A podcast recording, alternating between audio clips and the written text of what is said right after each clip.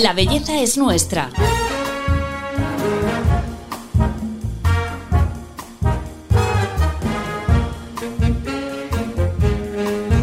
Un podcast de Telva.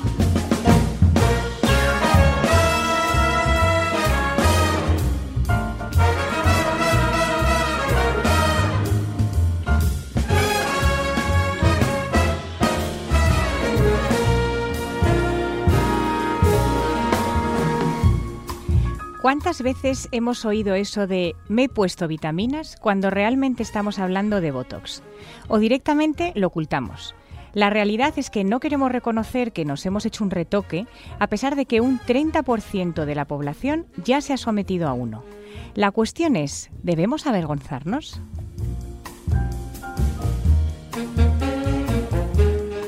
Hola, soy Paloma Sancho, directora de belleza de Telva, y en este podcast os contamos la verdad de la belleza con la ayuda de los mejores expertos.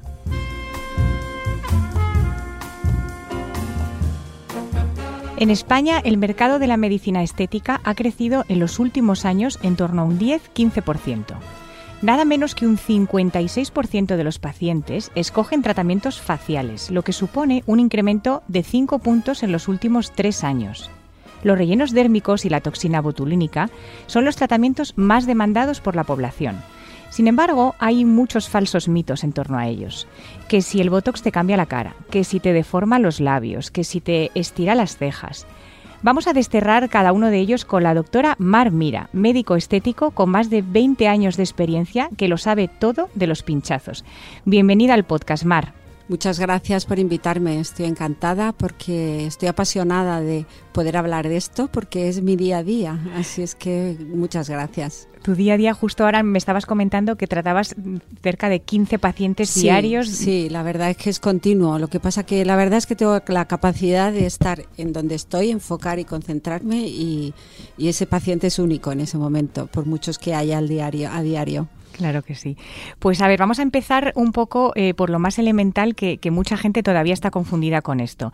¿El Botox rellena o no rellena, Mar? Bueno, el Botox no tiene capacidad de rellenar porque es, una, es un principio activo que tiene una acción química.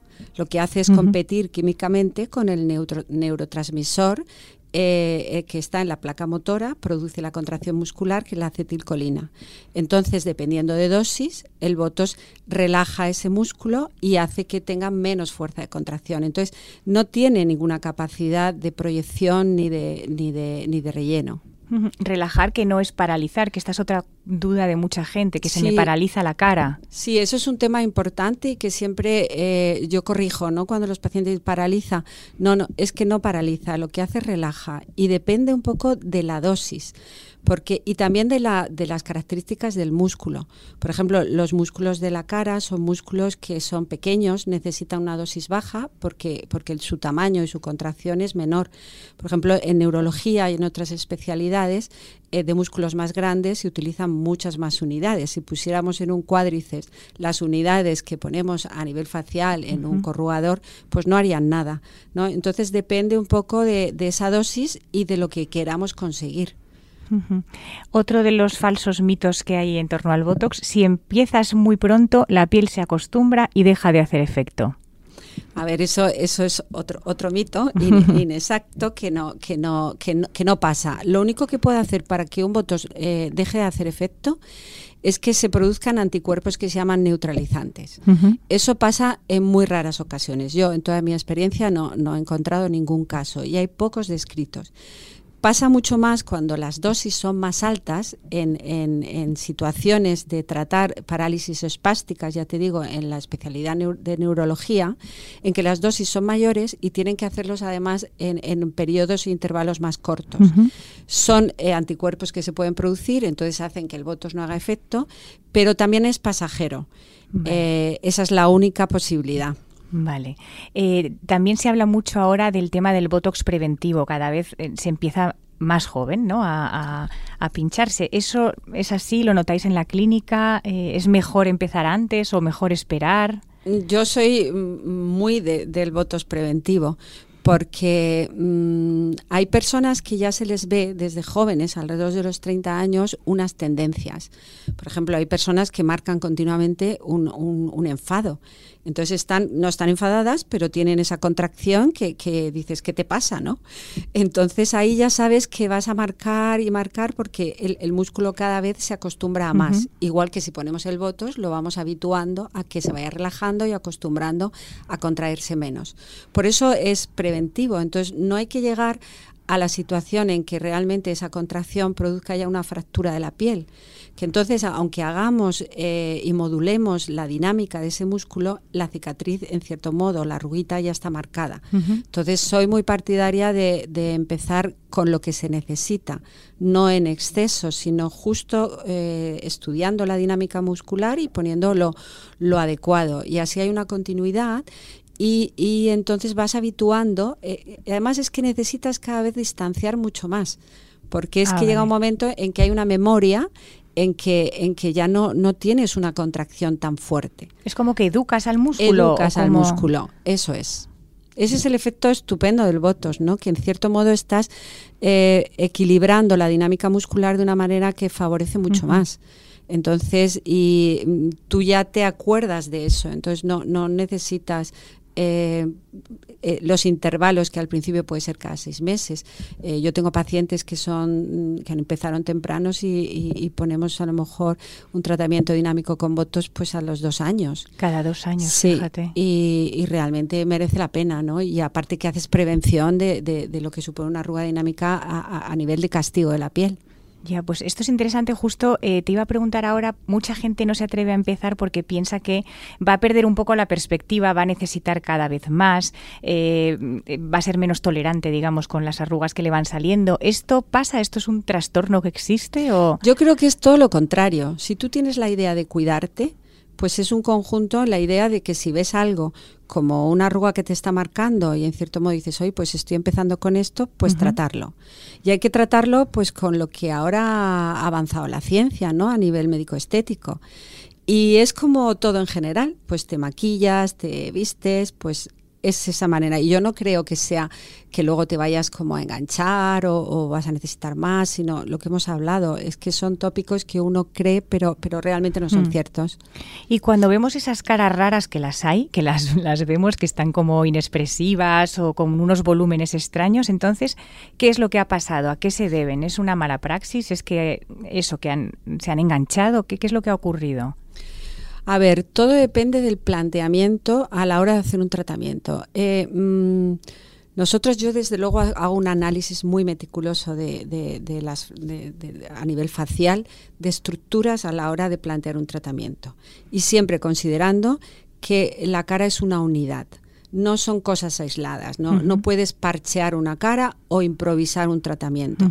Tienes que hacer un análisis exhaustivo, ver los puntos débiles que además luego van a precipitar el proceso de envejecimiento y de repente, porque hay gente que y luego de repente dice, es que en poco tiempo me veo la cara, pues esos puntos son puntos débiles que van a, caer como, como, como, un dominó. Entonces hay que detectarlos, tratarlos en conjunto. Entonces así de esa manera eh, nunca puedes eh, tener una cara artificial porque estás primero eh, tratando las estructuras anatómicas que el proceso de envejecimiento va, va, va haciendo mella y además estás tratando en conjunto, no estás aisladamente tratando un pómulo, una boca, porque todo tiene que estar integrado. Y, yo creo que ahí está, ahí está la historia, ¿no? Cuando parcheas o, tratas o, vamos a hacerte unos pómulos que no son tuyos. Claro. Se trata de recuperar lo que el tiempo te hace un poco perder, pero no inventarte una cara distinta, porque además es que se pierde la personalidad, entonces son como todos iguales, ¿no? Eso, eso mm, pues no es que lo que yo creo que hay que hacer, ¿no? Claro, que también vemos mucho eso, muchas caras como clónicas, ¿no? Eh, Sí, claro, cuando tratas todos los labios tienen que ser iguales o los pómulos todos tienen que ser altos. Pues no todas las caras son iguales porque, porque hay caras eh, que tienes que ver el ángulo de la mandíbula, cómo está con respecto a ese pómulo, cómo son los ojos, cómo es la nariz, eh, la boca, el labio fino, todo lo que no a todo el mundo, yo siempre digo, a no todo el mundo le van los labios de Angelina Jolie, porque Angelina Jolie tiene unas fracciones que le acompañan a esa boca. Claro. E imagínate esa boca pegada en unas fracciones más finas. Eh, pues sería como un poco una caricatura. Una cara rara, sí. Bueno, se habla mucho del Botox, eh, pero todavía eh, hay cosas que no sabemos de esta sustancia. Vamos a escuchar una de ellas.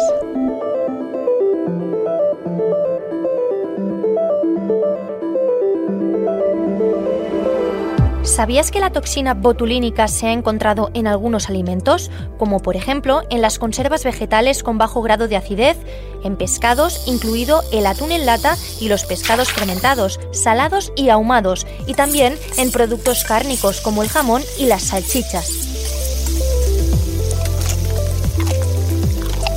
Ingerir estos alimentos contaminados puede producir botulismo, una enfermedad grave debido a la bacteria Clostridium botulinum, la misma que se utiliza en la fabricación de Botox inyectable para uso clínico y cosmético. Pero tranquila, en los tratamientos con Botox utilizan el tipo A de neurotoxina botulínica muy diluida y purificada. Tan diluida que con tan solo un gramo de toxina se cubre toda la producción mundial de Botox durante un año. En este caso, la seguridad está garantizada.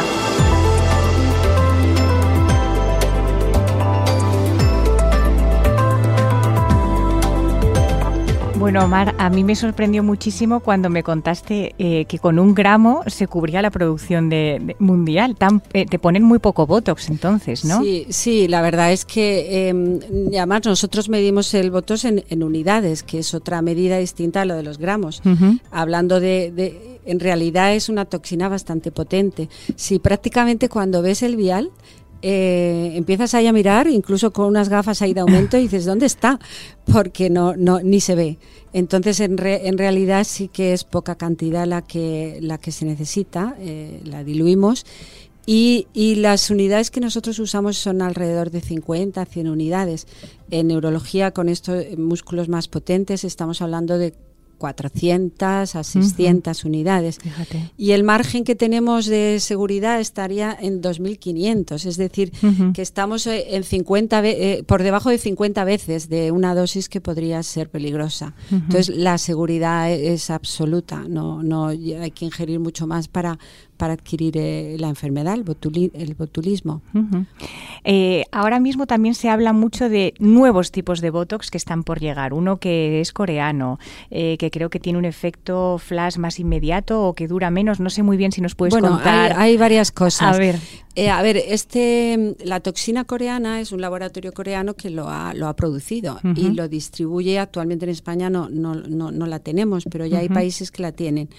Es el serotipo A y es una toxina que es igual que, las que estamos usando ahora, con distintos nombres comerciales.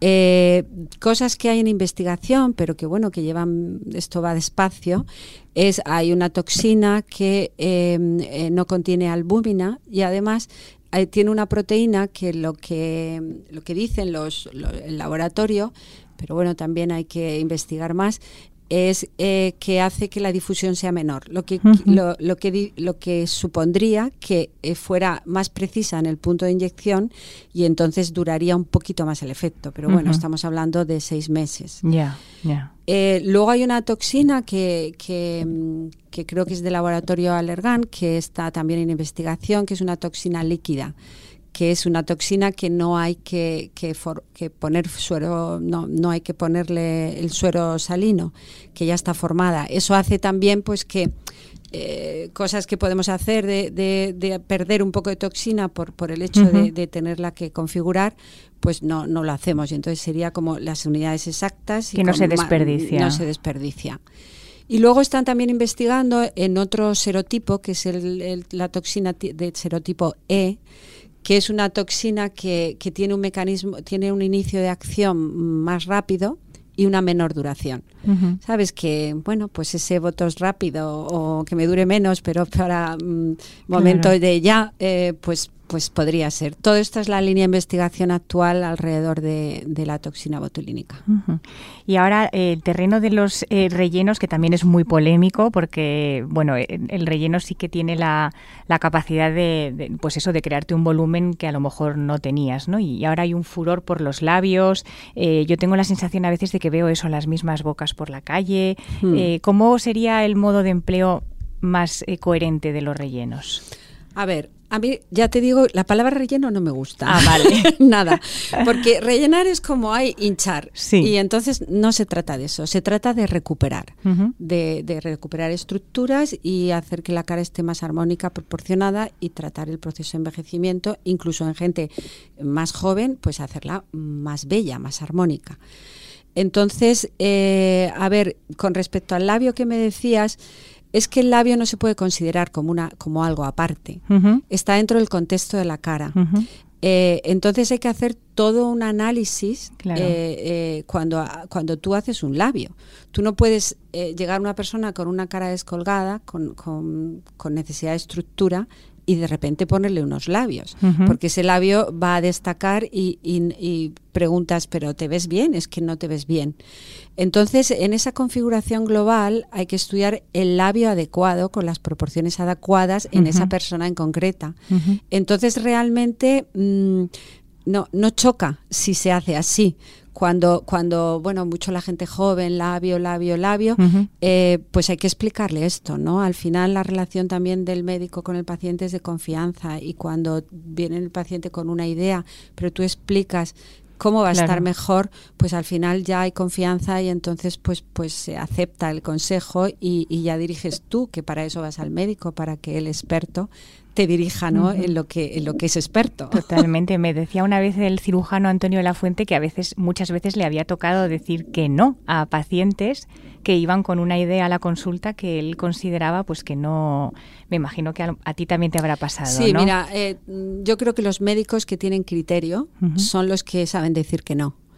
Eh, creo que son los buenos médicos, porque mm, no vas a hacer en una persona porque te pida algo, algo que tú consideras que no va a estar bien. Entonces se lo explicas, pero si tiene una idea de las cosas poco realistas, que no se va a ver bien, pues tienes que decir que no. No eres el médico para, para esa persona. Totalmente, muy bien. Bueno, Mar, pues eh, este podcast tiene siempre un cierre, que ya vamos a, terminar, en el que damos cinco consejos eh, para poner en práctica. Y a mí me encantaría que fueras tú la que nos dijera eh, cinco tips, cinco claves para acertar con esos primeros pinchazos.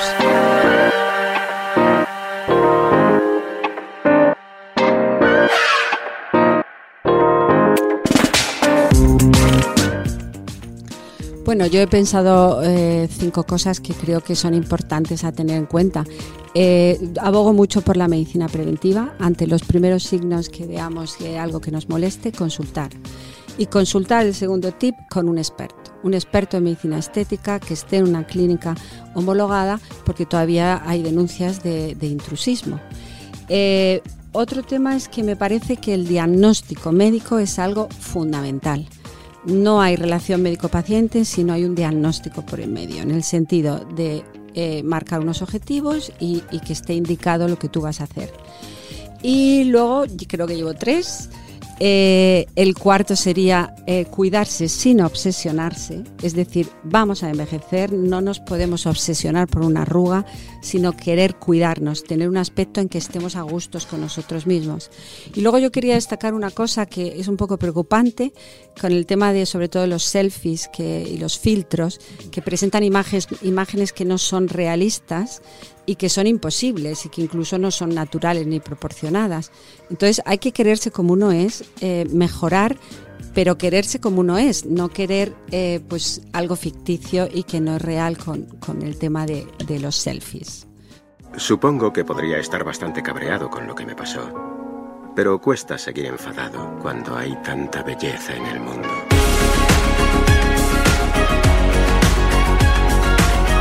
La belleza es nuestra. Un podcast de Telva.